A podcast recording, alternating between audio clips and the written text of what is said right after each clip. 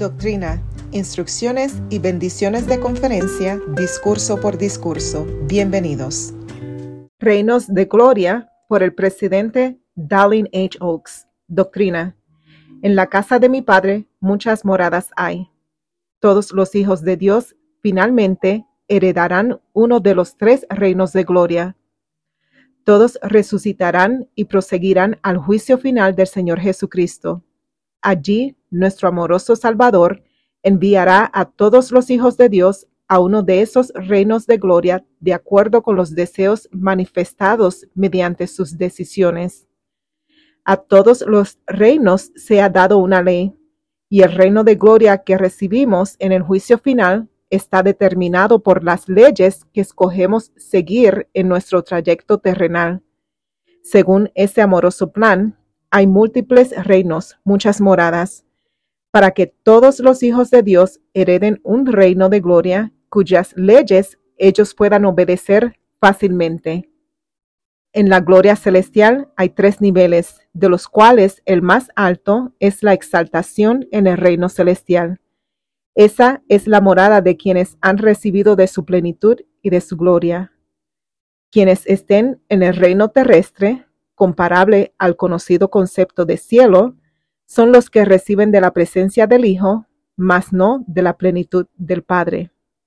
La reveladora descripción de aquel a quien se asigne el menor de los reinos de gloria, el celestial, es el que no puede obedecer la ley de un reino terrestre. El ser hombre o el ser mujer es una característica esencial de la identidad y del propósito premortales, mortales y eternos de la persona. La proclamación sobre la familia define la relación familiar terrenal donde puede ocurrir la parte más importante de nuestro desarrollo eterno. Nos hacemos merecedores de la vida eterna mediante un proceso de conversión. Los muertos que se arrepientan serán redimidos mediante su obediencia a las ordenanzas de la casa de Dios. El milenio será un tiempo para efectuar las ordenanzas requeridas para quienes no las hayan recibido en su vida terrenal. La salvación es un asunto personal, la exaltación es un asunto familiar. Instrucciones.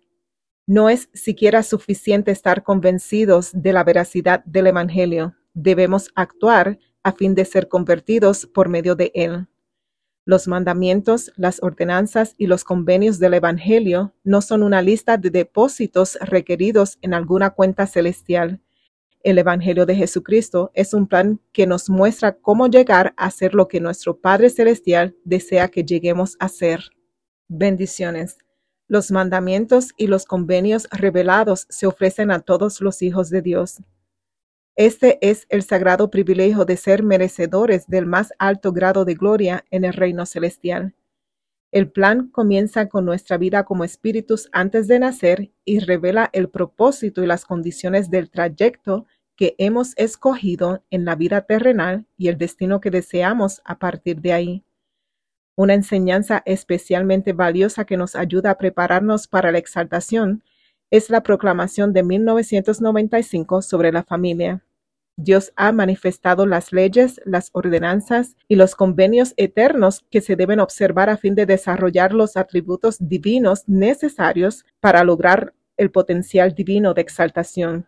Durante esta vida mortal decidimos qué leyes estamos dispuestos a obedecer, las del reino celestial, las del reino terrestre o las del reino celestial y como consecuencia, en qué reino de gloria viviremos para siempre.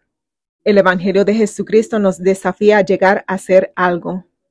Gracias a Jesucristo y a su expiación, cuando nos equivocamos en esta vida podemos arrepentirnos y regresar a la senda de los convenios que conduce a lo que nuestro Padre Celestial desea para nosotros tenemos un amoroso Padre Celestial que se asegurará de que recibamos todas las bendiciones y todas las ventajas que nuestros propios deseos y decisiones nos permitan.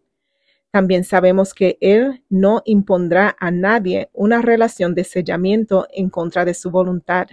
Las bendiciones de una relación bajo sellamiento están aseguradas para todos aquellos que guardan sus convenios, pero nunca imponiendo una relación bajo sellamiento a otra persona que no sea digna o que no esté dispuesta. Este es un podcast independiente y de acuerdo a mi conocimiento y habilidad. Para mayor entendimiento y conocimiento, los invito a leer o a escuchar el discurso en su totalidad encontrado en la página oficial de la iglesia churchofjesuschrist.org.